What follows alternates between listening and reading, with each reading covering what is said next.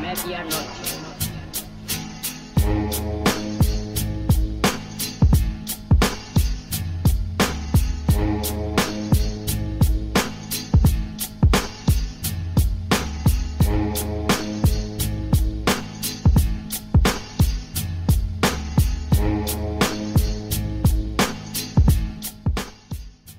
Bonsoir à tous en fonction du pays et de l'heure auquel vous nous écoutez. Bienvenue pour ce nouvel épisode de Bola Latina, le podcast Cien por ciento football latino de la rédaction de Lucarne Opposé. Avant de nous lancer, vous en avez l'habitude, je vous encourage à nous suivre sur les différents réseaux sociaux, Facebook, Twitter, Instagram, à venir surtout y interagir avec nous. Et je vous encourage également à nous rejoindre sur un autre réseau social, puisque c'en est un, un autre Discord, pour venir discuter avec la communauté Hello et aussi avec la rédaction de Lucarne Opposé. Je vous encourage toujours à consulter notre site lucarne-opposé.fr pour y lire les dernières actualités de la planète Hello et aussi prendre le temps de vous cultiver entre deux matchs. N'hésitez pas à vous abonner aux différentes chaînes sur lesquelles vous êtes en train d'écouter ce podcast, et notamment notre chaîne sur YouTube, et à y venir y laisser pouce bleu et commentaires, etc., etc. Si vous voulez vous enrichir niveau culture foot et nous soutenir, en profiter pour nous soutenir, je vous rappelle que le 14e numéro du Lucarne Opposé Magazine est sorti. Il évoque notamment quelques entraîneurs qui ont profondément marqué l'histoire du football.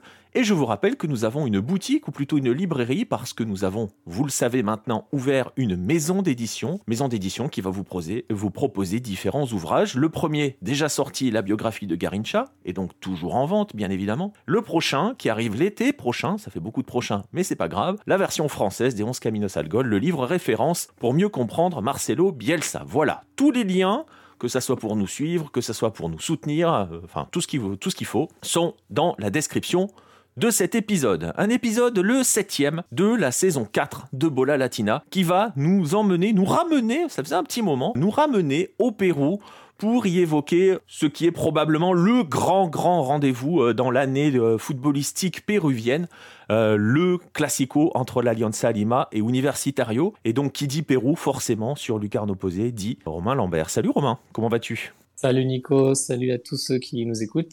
Bah, moi ça va très bien, et toi? Eh ben écoute, ça va très bien. On va pouvoir se lancer dans ce classico, euh, dans ce, cette grande rivalité euh, péruvienne qui divise Lima. Avant de se lancer d'ailleurs dans ce classico, on a, on a bien failli ne pas l'avoir hein, cette année parce que l'Alianza, on va le rappeler, avait été dans un premier temps sportivement relégué en deuxième division, fait historique. Mais Romain, l'Alianza a été finalement un petit peu sauvé, euh, de l'enfer, on va dire. Effectivement, on a failli euh, plus, euh, plus les, les, revoir là, nos amis euh, Aliancista, parce que euh, l'année dernière ils ont été, ils ont fait, ils ont réalisé une saison catastrophique, et ils ont été relégables pendant les dernières journées et relégués. Donc, comme tu l'as dit sportivement, hein, ils étaient dans bah, 18e, 18e ou 17e du classement, qui était synonyme de, bah, ils perdaient la catégorie de, de la première division. Euh, mais, mais, mais, euh, bah voilà, quand on a un gros euh, au Pérou et qu'on a aussi des, des ces, ces, petites relations et surtout euh, de l'argent,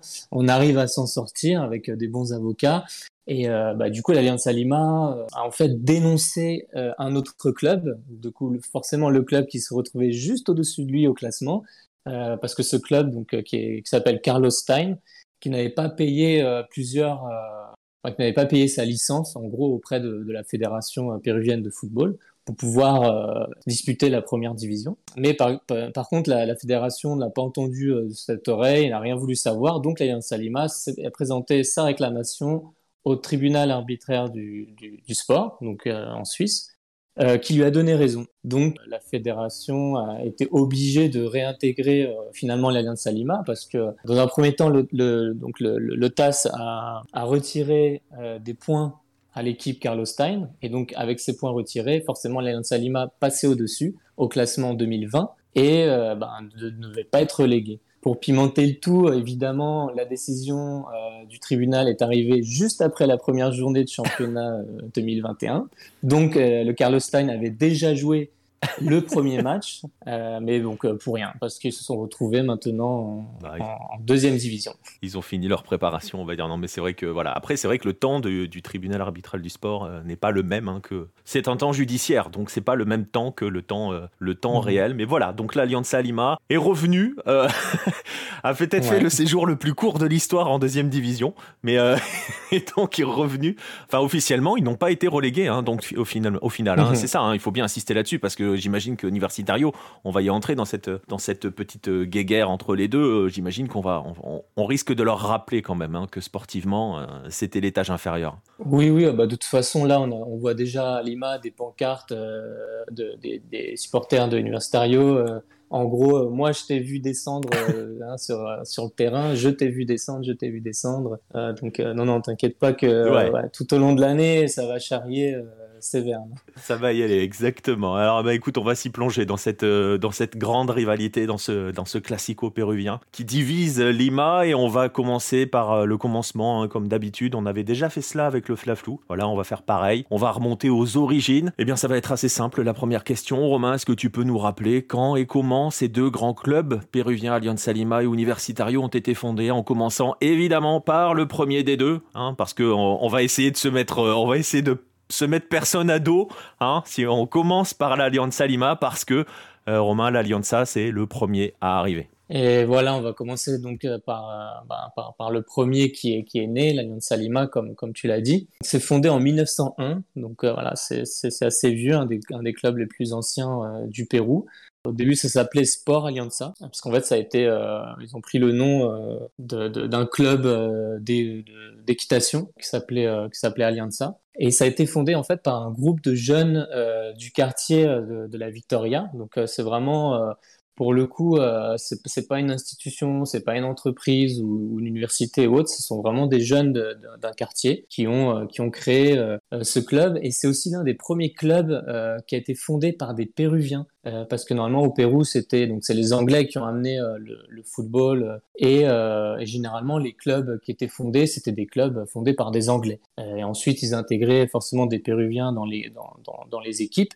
Mais euh, du coup, l'Alliance Lima, alors je sais pas si c'est vraiment le premier, mais en tout cas, c'est parmi les premiers qui a été fondé par des Péruviens. En tout cas, Euh, l'identité, l'identité péruvienne était euh, vra- vraiment affichée. hein. Voilà, voilà. Déjà, on part, on part vraiment de- de- d'un d'un club très très péruvien, donc un club de quartier qui a été, qui est très vite rejoint par par des Afro-péruviens, parce qu'en fait, le quartier de la Victoria, c'était un quartier ouv- ouvrier. Donc, euh, il y avait toute une, euh, certaine classe d'immigrés, non seulement des immigrés italiens, euh, mais aussi des Afro-péruviens. Et ensuite, c'est plus tard, donc en 1924, qu'arrive Universitario. Donc là, comme son nom l'indique, c'est un club universitaire.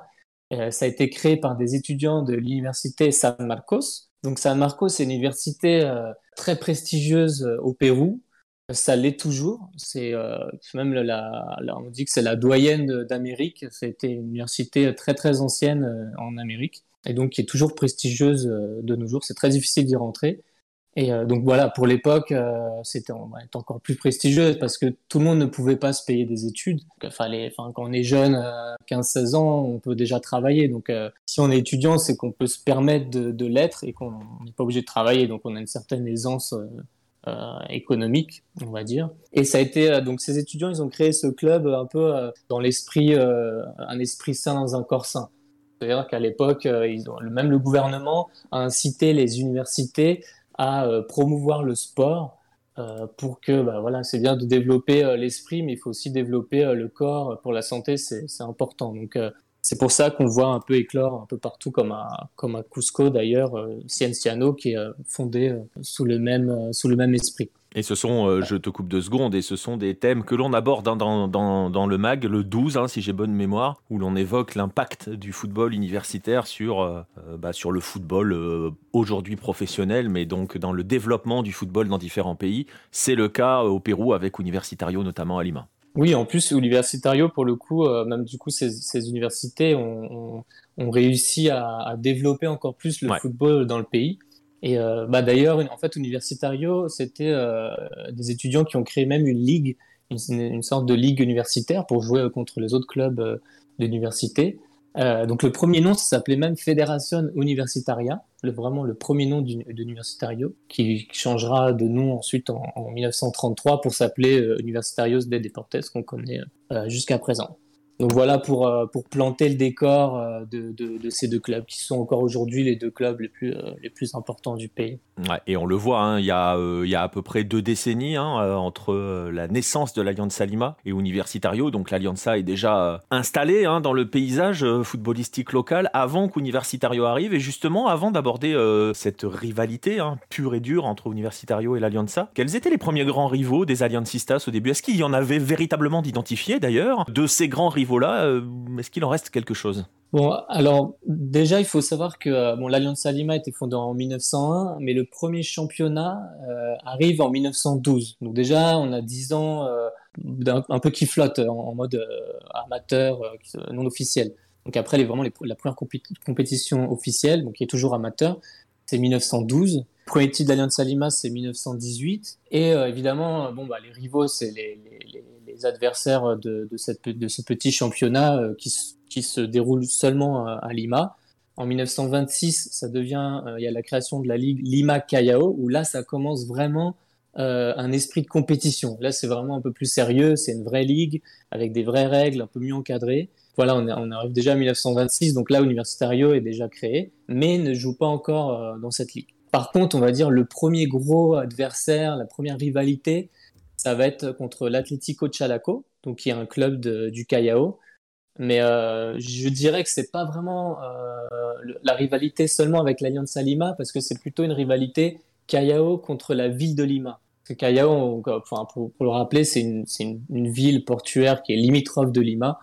Euh, ça touche Lima en fait, mais par contre les, les gens du Callao ne s'associent pas du tout avec avec Lima, c'est vraiment deux villes distinctes. Il ne faut pas faire l'erreur de, dire que Callao, c'est un quartier de Lima, sinon. disons que tu vas la faire qu'une fois l'erreur. Voilà. Donc voilà, il y avait cette rivalité entre ce club, l'Atlético Chalaco, c'était comme un gros club de l'époque. C'était avec des, bah, c'est ce qui se faisait de meilleur euh, euh, à l'époque, dans, les années 20, dans les années 30. Donc ça pouvait être un, peu l'adversaire de, de l'Alliance Lima. Euh, il y a même des, témoignages qui disaient que c'était quand même plutôt chaud, même les rencontres avec ce club-là, parce que surtout les, supporters, de coup, les gens du Callao étaient assez violents. Enfin, j'ai vu des, écrits de l'époque, des journaux, euh, qui disaient qu'il y avait des supporters qui venaient avec de la dynamite carrément pour, euh, pour mettre des coups de pression. Donc, euh, bon. Ouais, ça bastonne bien. C'est pas la petite bombe agricole qu'on a connue en France dans les années 80, quoi. ouais, ouais, donc après, voit un peu aussi pour, pour planter l'ambiance, tu vois, même, même à l'époque, parce que c'est vrai que là-bas, il y avait une base, une base militaire, euh, c'était un port, forcément, il y a la base navale, donc euh, ils arrivaient à, à sortir des, des, des, trucs sympas pour, pour mettre la pression sur les équipes de Lima qui venaient. Donc euh, c'était voilà la rivalité entre entre les entre les clubs. Quoi. Mais on est vraiment sur une rivalité entre les deux villes et il va donc vraiment falloir pour l'Alianza Universitario va vraiment être le, le, le, grand rival qui va s'affirmer et en fait finalement de cette de cette guéguerre euh, avec par exemple tu, tu citais Atlético Chalaco il en reste plus grand chose aujourd'hui. Atlético Chalaco évolue maintenant en, Ligue du Callao aujourd'hui donc euh, c'est qui équivalent un peu à du, district euh, en France, quoi. Donc, euh, à chaque fois, il, il, est à deux doigts de disparaître, mais il y a toujours un, repreneur qui essaye de, sauver le, club qui est quand même historique. Donc, euh, mais, mais ils sont plus vraiment dans le paysage, quoi. Non, c'est vraiment difficile, quoi. Ouais.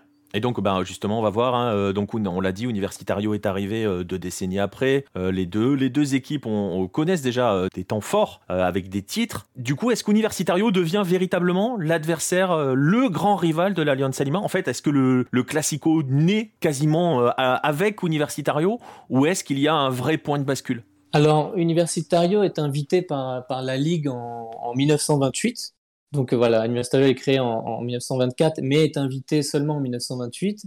Et dès 1928, en fait, il termine euh, pour sa première saison à la deuxième place. Donc déjà, euh, sportivement, c'est, ça devient quand même une grosse équipe. Parce qu'il faut savoir qu'aussi, du coup, à l'époque, les, étudiants et ce réseau d'universités était quand même assez puissant. Donc, ils, arrivent, ils arrivaient à attirer quand même de très bons joueurs. Donc, c'était pas forcément les, les, les, étudiants qui jouaient, mais petit à petit, ils commençaient à recruter euh, ben, les meilleurs joueurs de la ligue. Donc, euh, ils avaient quand même une, euh, équipe assez sympa et compétitive très rapidement. Donc voilà, déjà dès, 1928, ils sont deuxième derrière l'Allianz Lima. Donc l'Allianz Lima, c'est quand même une grosse machine à gagner des titres déjà à cette époque-là. En 1929, l'Allianz Lima est désaffilié du championnat, car le club n'a pas voulu céder des joueurs pour la, à, la, sélection nationale, donc ils sont en conflit avec la fédération, donc ils sont un peu punis et désaffiliés du championnat. Et cette année-là, Universitario remporte son premier titre déjà. Donc euh, il profite un peu de que la plus, la plus grosse équipe n'est plus là pour euh, gagner le, premier titre. Mais ça commence déjà à se croiser un petit peu sportivement parlant, dans le sens, euh, tu vois, les destins se croisent déjà. Hein. Voilà, déjà ça commence à être un peu, bah, forcément, l'Alliance Lima c'est l'équipe à battre et Universitario ça devient le challenger. Euh, mais en fait, il, commence à avoir un vrai point de bascule euh, en 1934, car il y a eu un premier litige. C'est là qu'il y a un premier, un premier litige entre les deux clubs alors là, on va, on va un peu sortir euh, la calculette pour, pour comprendre un peu les règles. on va se poser. Prenez le temps, messieurs, dames, parce que là, oui, il va falloir s'accrocher un petit peu. Hein.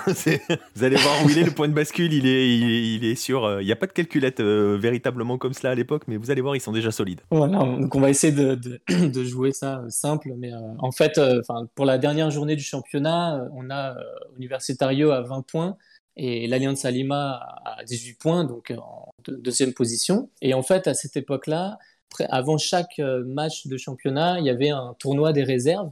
Donc, il y avait les, réserves des, clubs qui s'affrontaient euh, juste avant le match officiel. Donc, ça pouvait être l'après-midi. Euh, tu avais les deux équipes, des donc, les jeunes du centre de formation, donc l'équipe réserve, qui jouaient. Et à la fin du championnat, les, le premier du championnat des réserves euh, donnait des points à euh, son équipe, à son équipe première en fait. Donc, ce qui s'est passé là, c'est que donc euh, avant la dernière journée du championnat, donc on a Laou qui est premier, l'Alianza deuxième, et l'Alianza Lima bat Laou, bat Universitario, donc gagne deux points. Donc là, on a 20 points pour les deux équipes. Et à cette époque, il n'y avait pas la règle des, du, la différence de but, euh, euh, but à l'extérieur ou quoi que ce soit. C'était vraiment les deux clubs sont à égalité. Pour les départager, il y a du coup ce tournoi des réserves. Et il se trouve que l'Alliance Lima réserve a battu la réserve de l'Universitario. Donc, pour, euh, donc en gros, l'Alianza a battu les, les, les, les deux clubs d'Alianza, a battu les deux clubs de, de Universitario. Mais donc à la fin, euh, l'équipe réserve de l'Alianza Lima donne 5 points, parce que pour pimenter la chose, il y avait des... Et Universitario, qui finit deuxième du tournoi, euh, pour sa part, donne 5.50.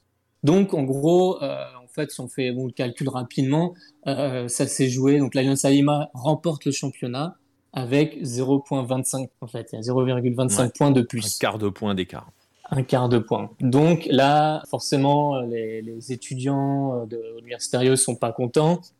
Le fondateur euh, du club de, d'université, enfin l'un des fondateurs, qui est Placido Galindo, qui est un personnage important du club, qui est reconverti en dirigeant, euh, il dépose une plainte, en fait, une, une réclamation, considérant que c'est injuste qu'un titre se joue sur 0,25 points. et, il se trouve que le comité de la Ligue, à l'époque, lui donne raison et il décide d'organiser un match d'appui. Donc on appelle euh, des empatés euh, en Amérique du Sud. Et il se trouve en plus ce, dernier match, il a eu lieu que le 7 juillet 1935.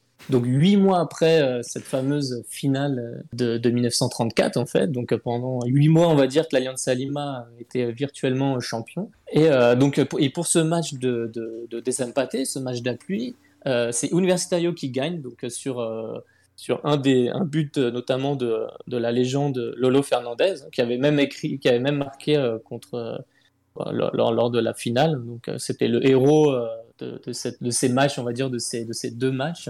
Et donc le, le, titre est finalement donné à Universitario. Donc dans, dans le palmarès 1934 est attribué à Universitario. Donc c'est vrai que c'est un peu scandaleux parce que, bon, bah pareil, là sur le terrain, on parlait tout à l'heure de euh, Salima qui descendait euh, sur le terrain, mais là.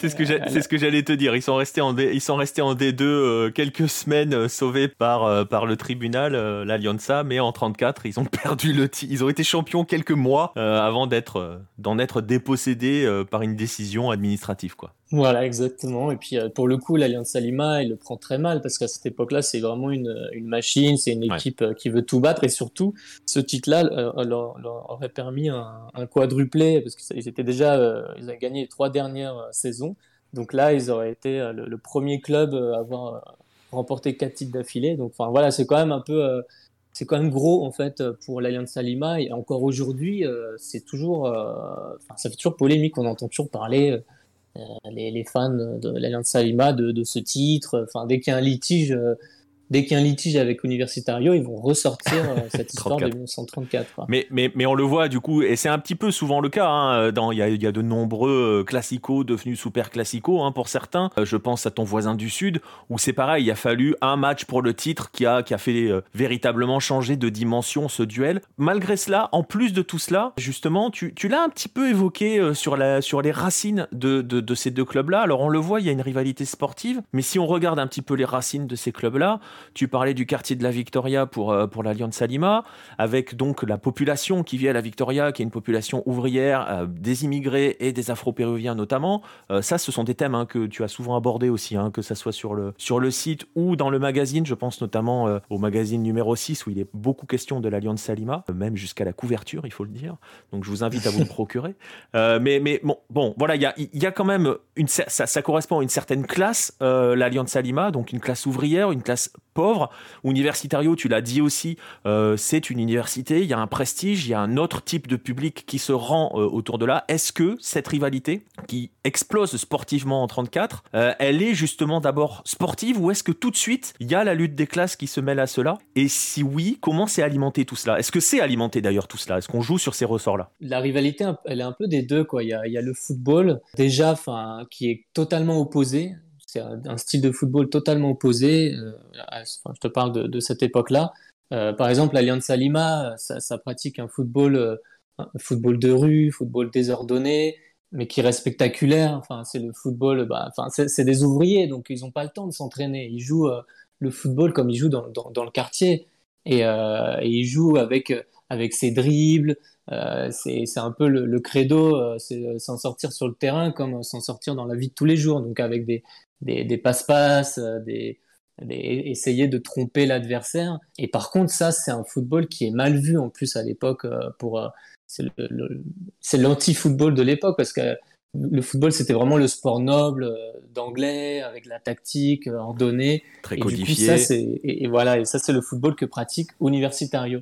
Et donc, et Universitario, ce sont des étudiants. Donc, c'est vrai que c'est n'est pas c'est pas forcément les riches contre les pauvres, mais euh, c'est un peu une classe plutôt intellectuelle. Euh, les étudiants qui sont ordonnés, qui sont euh, qui ont un peu une meilleure vision du jeu peut-être, euh, une belle tactique. C'est un beau football aussi. Ah, c'est deux, deux, deux, deux, philosophies qui s'opposent. Voilà, tout à fait. Deux philosophies de, de, vie et, de, et de, de, football, donc du coup, qui s'opposent. Un petit peu, hein, je fais le parallèle avec, euh, si vous l'avez euh, écouté, chers, chers auditeurs, le, le, dernier Planète Hello à Bangkok, où il est aussi question de ce, cette identité footballistique qui témoigne de l'identité bah, de la vie du quartier ou du, de la ville dans lesquelles les clubs sont basés. On la retrouve donc tout de suite avec l'Alliance Salima et Universitario aussi, avec donc, voilà, on est à l'image de, des, gens euh, qui nous ont créés ou qui viennent nous voir concrètement. Oui, en plus, euh, pour ajouter aussi sur, sur l'Alliance Salima, bah, le football leur permet de renverser cette pyramide sociale, parce que, comme je te l'ai dit, l'Alliance Salima, c'est le meilleur club de l'époque,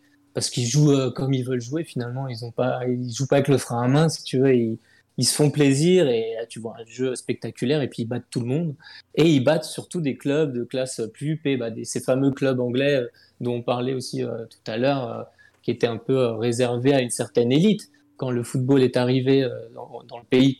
Donc là, c'est un peu bah, une revanche sur la vie. Donc, mais en même temps, c'est mal vu par, cette élite parce que c'est le fait de dribbler un joueur, de provoquer ben c'est une insulte quoi. C'est normalement dans le football, euh, ça se fait pas quoi. Et c'est marrant parce que même encore aujourd'hui, on a cet esprit euh, quand on voit par exemple Neymar qui provoque ses adversaires et ses adversaires qui le mm. fauchent derrière parce qu'il devrait pas le faire.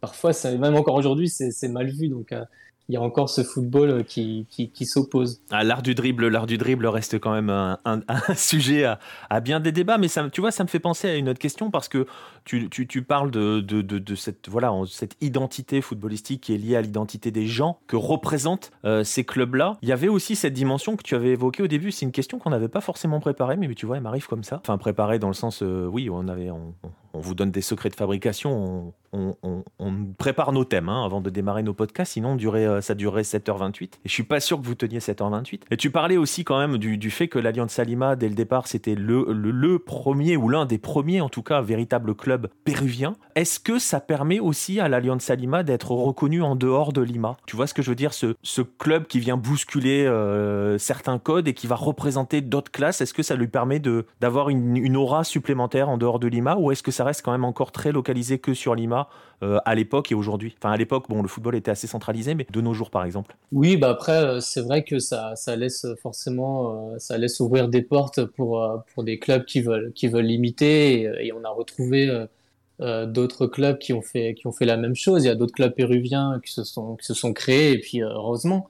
Donc, euh, et, encore aujourd'hui, c'est vrai qu'on retrouve beaucoup de, de, supporters de l'Alliance Lima euh, en dehors de Lima. Tu vois, étrangement, euh, c'est un, des clubs les plus représentés euh, dans, dans le pays, même dans, en province, où il n'y a pas forcément un club, un club de foot de la ville.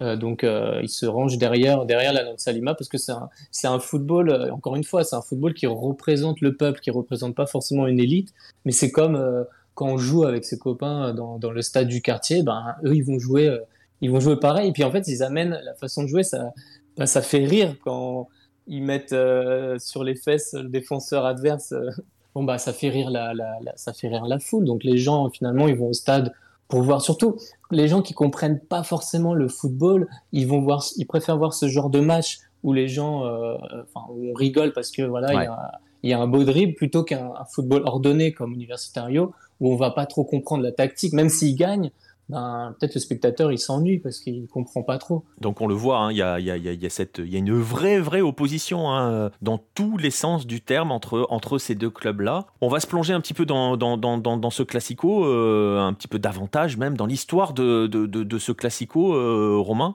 euh, justement en essayant si tu le peux, de nous égrener quelques-uns des, des classicos les plus mythiques, ceux qui ont véritablement marqué l'histoire. On a vu celui de 1934 qui est, allez, on va le dire, le point de départ. Quels sont, enfin, le point de départ, le point de bascule, parce que c'est pas le premier. Euh, justement, quels sont les grands, grands classicos euh, de, que l'on peut poser dans la grande histoire des euh, Alianza Lima Universitario? Oui, c'est vrai qu'il y, en a eu, il y en a eu un paquet de, depuis des, des classicos, mais forcément, il y en a qui sont plus mythiques que, que d'autres. Bah, on va quand même parler aussi du, du tout premier, tout premier match entre les deux équipes donc en, 1928, qui s'est quand même pas très bien terminé finalement, même s'il n'y avait pas déjà euh, la rivalité euh, après 1934. Euh, c'est pas quand même euh, très très bien passé. On s'est même été surnommé le, classico des coups de bâton parce qu'il y a eu une bagarre générale dans les tribunes dans les dernières à cause de, dans les dernières minutes du match suite à un penalty réclamé par les joueurs de l'Alianza. Il y a eu des expulsions et tout. Et puis bon, voilà, ça, ça a commencé à se battre dans, dans les tribunes et c'est resté euh, le, le, le, classico des coups de bâton. Donc euh, même pour le premier, bon, c'était pas un classico euh, pour l'époque, mais ça a posé les bases. Ça a posé les bases. Voilà. voilà, mais bon après, comme je l'ai dit, c'est vrai que c'était des... ça se passait aussi contre d'autres clubs, hein, par exemple contre l'Atlético Chalaco. Euh, bon, voilà, quoi, mais euh, voilà, déjà dès le premier, comme tu dis, il y avait déjà les bases qui étaient posées. Ensuite, il y a en 1949, il y a eu peut-être le plus spectaculaire, le 12 juin 1949 où l'Alliance Lima a écrasé Universitario avec 9 buts, 9 buts à 1. Donc euh, ça c'est quand tu gagnes contre ton rival 9-1, euh, bah ça reste. Ça c'est celui qu'il euh, il faut pas rappeler à l'un des deux en fait. voilà, donc ça aussi c'est une date qui ressort fréquemment pour pour charrier l'adversaire. Donc et, il y a eu la revanche en fait donc le 4 septembre de, de la même année où Universitario a gagné seulement bon deux buts à 1, mais ce qui s'est passé c'est qu'il y a eu 10 expulsions euh, rien que du côté de l'Alliance Salima, il y a 10 joueurs de l'Alliance Salima qui se sont fait expulser à la fin du match. Donc euh, clairement, le match était plié. Et il y a même 5 joueurs qui ont, euh, qui ont terminé au commissariat, qui ont été embarqués par la police à cause d'excès de, violence. Donc ça, c'est vraiment quelque chose aussi assez folklorique. On retrouvera pas maintenant des joueurs d'une équipe là de, première division terminés au commissariat en garde à vue. Donc, mais c'est quelque chose qui, se, qui, était assez fréquent finalement pour l'époque. Après, il y a eu celui de 1987 qui était un peu plus émotif, en fait, qui a, qui, a, qui a, lieu quand même, qui a eu lieu en 88 en fait, mais c'était pour définir le championnat 87.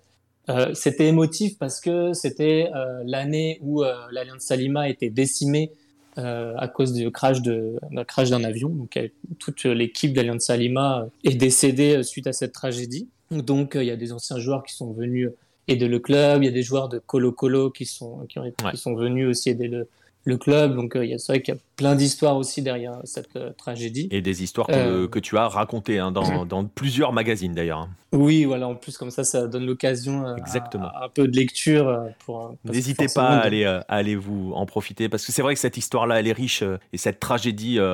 cette tragédie Salima, bah, elle est encore très présente, donc, donc voilà quoi. Oui, voilà, et puis c'est très, finalement, c'est très Alliance Salima aussi, cette tragédie, parce que c'est c'est toujours ça, ce club, c'est du rire, des larmes. C'est un peu ce qui définit euh, ce club. Et donc, pour revenir à ce, match entre les deux adversaires, ça va être peut-être aussi le, le classico le plus pacifique, finalement, c'est le, plus calme, même si ça a été euh, remporté par Universitario, avec euh, un but à zéro. Mais pour le coup, on voyait des banderoles qui lui disaient, voilà, Alianza, amigo, Universitario est avec toi. Donc voilà, il y avait quand même, malgré la rivalité, il y avait quand même soutien de, la part du, du, grand, du grand ennemi, en fait. Ce qui est logique, hein, dans, dans, un sens. Ce qui montre aussi quand même que, voilà, on, pour dire les choses clairement, euh, voilà, on, on, se met dessus pendant 99% euh, du temps, mais voilà, quand, quand le grand rival euh, subit une telle tragédie, bah voilà, on finit par oublier un petit peu tout cela quand même. Hein. Exactement, on reste, ça, ça reste très, très humain. Voilà. Et du coup, là, bah, après, en 1988, pour le coup, la bagarre revient, en fait. Euh, bon, très vite, en fait. voilà, donc euh, là, Universitario gagne 2-0 le match. Il y a eu trois expulsions de l'Alliance Salima en première période, puis deux blessés en seconde, toujours de l'Alliance Salima, qui termine le match à 6 contre 11. Et ça, c'était un match de Libertadores. Donc voilà, on est, on est plus dans le. C'est peut-être pour ça, on a fait une pause. Euh, ouais, ouais. Si on n'est plus en, au Pérou, là, on est sur la scène continentale, donc il faut montrer qu'on sait aussi se bagarrer. L'enjeu n'est plus le même. Voilà. Donc, voilà. Donc ça fait ça, ça vous pose quelques, quelques, quelques petits points comme ça. Toi, tu les as connus. C'est classico, hein, de l'intérieur, j'ai envie de dire. Oui, enfin oui, de l'intérieur, hein, même sans mhm. avoir envie de le dire, de l'intérieur. Est-ce que tu peux nous décrire un petit peu euh, à quoi ça ressemble une journée, euh, même peut-être plus qu'une journée, hein, c'est-à-dire avant, pendant et après le match. Qu'est-ce qui t'a le plus marqué dans, dans l'atmosphère qui entoure l'arrivée l'arrivée et la tenue d'un classico entre Allianz Salima et Universitario bah, C'est sûr que c'est quand on est là-bas, euh, c'est un match spécial. Contrairement aux autres matchs du championnat, qui sont parfois, parfois délaissés, malheureusement, des fois, il n'y a pas forcément, euh, surtout de nos jours, euh, ben les, les, les, les, amateurs de football vont, vont plus se tourner vers le football européen et vont aller suivre leur équipe du Real Madrid, le Barça, Manchester City, etc. Et parfois, ils délaissent un peu le championnat péruvien. Mais par contre, quand c'est euh, le, le, classico, quand c'est Alianza Universitario, là oui, là vraiment les, les yeux euh, s'éloignent de l'Europe et reviennent au Pérou pour, euh, pour, voir, pour voir ce match. Donc on en parle avant. Bah, comme je te disais avant, il y a, y a les polémiques des années précédentes qui ressortent. Il y a les. Bon, bah, comme un peu tout ce qui se fait dans, le monde entier, hein, dès qu'il y a dans tous les pays, il y a des, des classicos. Donc, ça se charrie des deux côtés. Mais c'est vrai que par rapport aux autres matchs, c'est vraiment le match dont tout le monde parle. Donc euh, c'est vrai que moi j'ai eu la chance d'en vivre euh, euh, plusieurs dans les, deux stades. Donc au Monumental, qui est le stade de Universitario. Donc là je dirais que c'est peut-être le plus impressionnant parce que bon bah Monumental comme son nom l'indique il, est géant c'est et puis quand c'est plein c'est j'allais te dire parce que le stade déjà est impressionnant quoi. Voilà donc euh, c'est c'est vrai qu'avec euh, quand tu as vraiment l'équipe locale euh, qui, qui, qui joue même peut-être même plus que la, la sélection parce que parfois ça arrive que la sélection péruvienne dispute des matchs mais il n'y a pas autant d'engouement quand c'est les supporters d'Universitario qui sont qui sont à fond derrière leur équipe contre euh, le meilleur, le meilleur ennemi. Donc euh, c'est assez impressionnant. Ensuite, dans le stade d'Alianza Lima, qui est euh, le stade Alejandro Villanueva, c'est pas c'est différent mais là c'est une ambiance euh, plus une ambiance de quartier tu sais de de de, de barrio un peu avec euh, bah, les gens du quartier vraiment qui, qui viennent euh, qui viennent voir leur équipe. Donc c'est c'est différent et ils arrivent à créer une ambiance très hostile envers les joueurs adverses. C'est à dire que c'est comme un stade qui est plus petit mais du coup qui est avec les tribunes plus proches de la pelouse. Et euh, enfin les franchement les, les joueurs de l'équipe adverse ils ont le vraiment le souffle euh, des supporters sur la nuque quoi. Donc euh, ça, ça va être assez impressionnant pour les joueurs. Et ça l'est encore plus pour les arbitres qui, qui souvent sortent.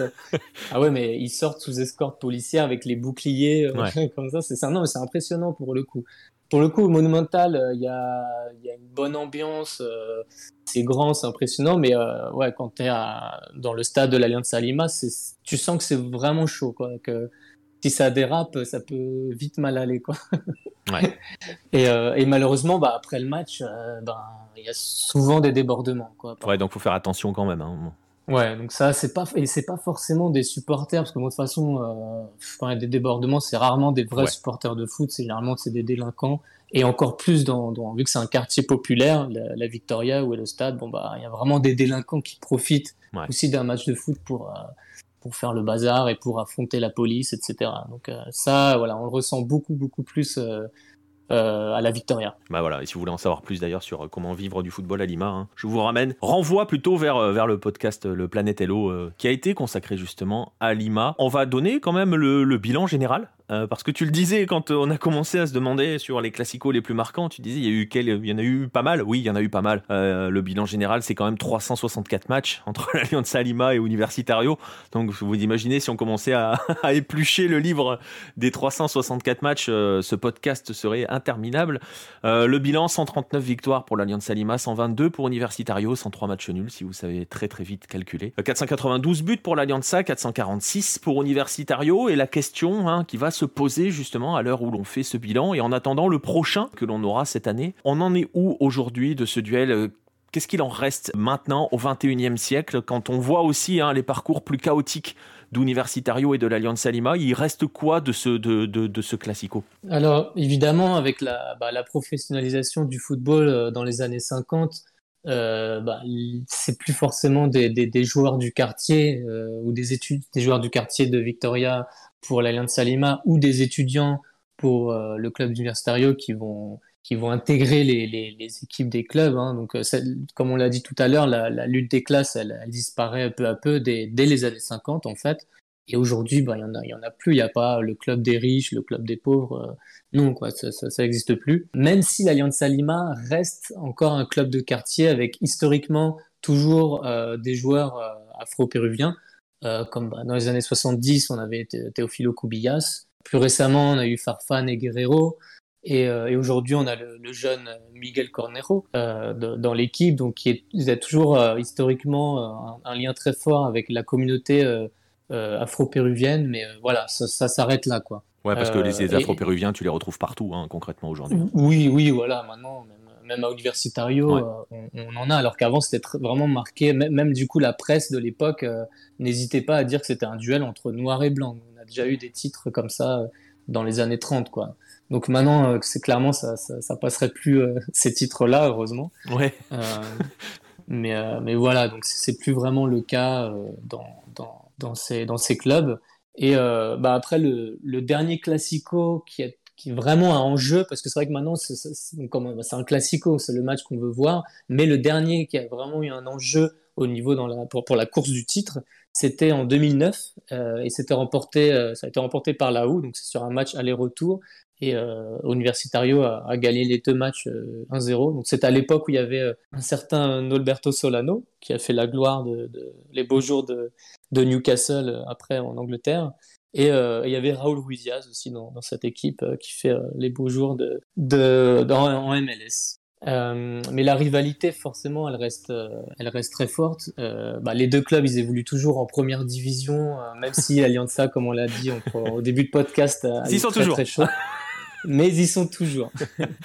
et, et ce sont les, les, deux clubs les plus populaires du pays, clairement.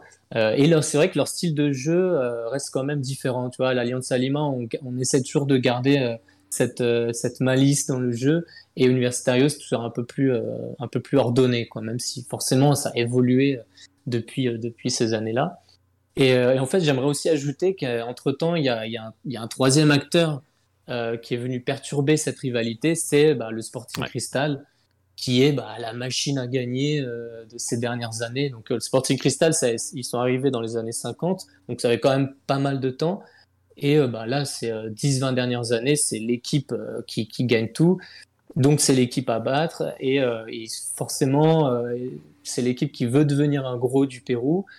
Et il y, a toujours, il, y a, maintenant cette rivalité bah, entre Sporting Cristal Alianza ou Sporting Cristal Universitario. On va dire que c'est un ménage à trois euh, qui, se, qui se passe euh, gentiment. Quoi. Ouais, en disant, tu l'as dit, hein, sur les 20 dernières années, 10-20 dernières années, c'est le monstre, hein, le Sporting Cristal. Euh, et les deux autres ont un petit peu des miettes et continuent en gros d'alimenter l'histoire, hein, concrètement. Oui, c'est ça. De toute façon, c'est, la rivalité est tellement forte depuis ces, ces, dernières années que ça va, ça va continuer. Et puis bon, ça reste quand même, même l'Alliance Lima et Universitario, ça reste toujours des favoris même si voilà, Universitario, ça fait quand même pas mal de temps euh, qu'ils sont pas remporté le titre. Bon, Alianza Lima, ça fait depuis 2017, mais bon, voilà, c'est pas toujours euh, pas toujours ça, mais ça reste les trois avec le Sporting Cristal, les trois gros du Pérou, les trois favoris. Ouais, qu'on est toujours obligé de mettre dans la case des favoris. On est un, on est un peu embêté d'ailleurs avec l'Alliance Lima cette année puisqu'ils n'étaient pas prévus.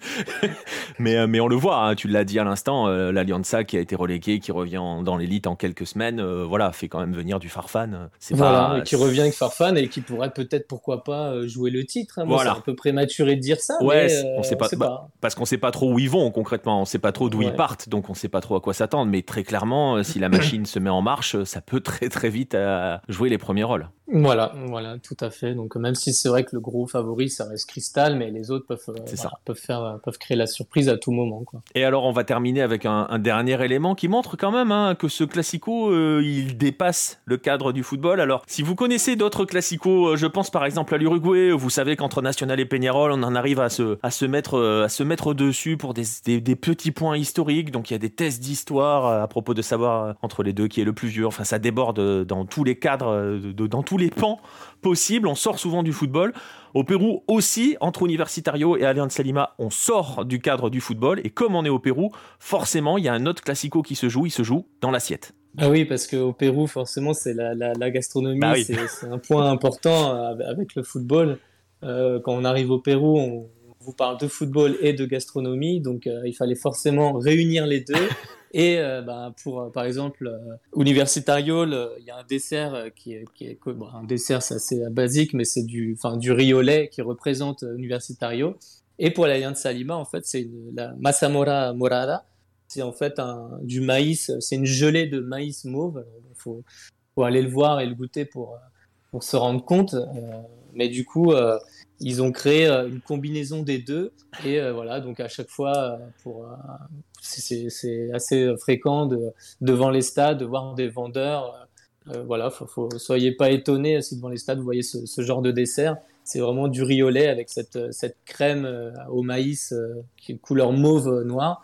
Parce que du coup, arroz con leche, le riolet, c'est euh, crème, donc c'est le couleur du maillot de Universitario. Et l'autre qui est un peu plus, euh, on va dire, violet sombre, qui représente euh, l'Alianza Lima. Donc voilà, c'était pour terminer ce podcast sur une petite note gastronomique. Ouais, c'était surtout au cas où, hein, pour vous donner, donner envie d'aller manger ou au cas où. Mais on est obligé de parler nourriture quand on arrive au Pérou, c'est dramatique parce que derrière on a, on a juste faim en fait. c'est ça. Et ben voilà, on va rester là sur ce classico entre l'Alianza Lima et Universitario. On attend le prochain. On n'a pas, on n'a pas de date hein, pour, pour, pour celui-là. Je me trompe peut-être. Hein. non, on a, euh, non, on ne sait pas encore. Hein. On, navigue un petit peu à vue sur euh, le calendrier et notamment le calendrier de l'Alianza Lima. Oui, en plus.